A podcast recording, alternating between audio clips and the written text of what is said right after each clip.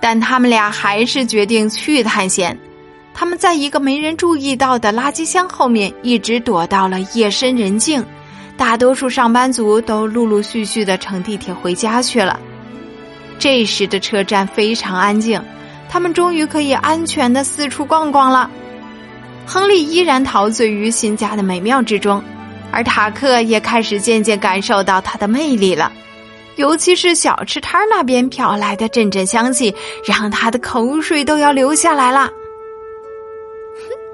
我想，我应该会在这里过得很快乐的，亨利。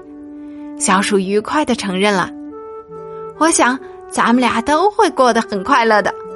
亨利猫也快乐的附和。不过，我们一定得找到一个属于我们自己的地方，一个没有人打扰的地方。你的意思是一个家？没错，一个家。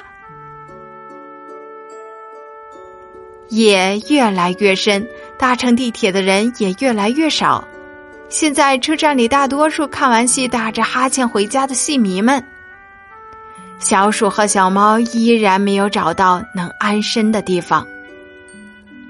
我们可以去区间车那边看看，那是什么玩意？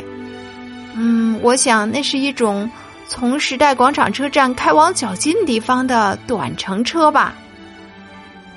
区间车轨道旁边有个摊子，被木板盖着，像是个破旧的报摊儿。不过它看起来还挺安全的。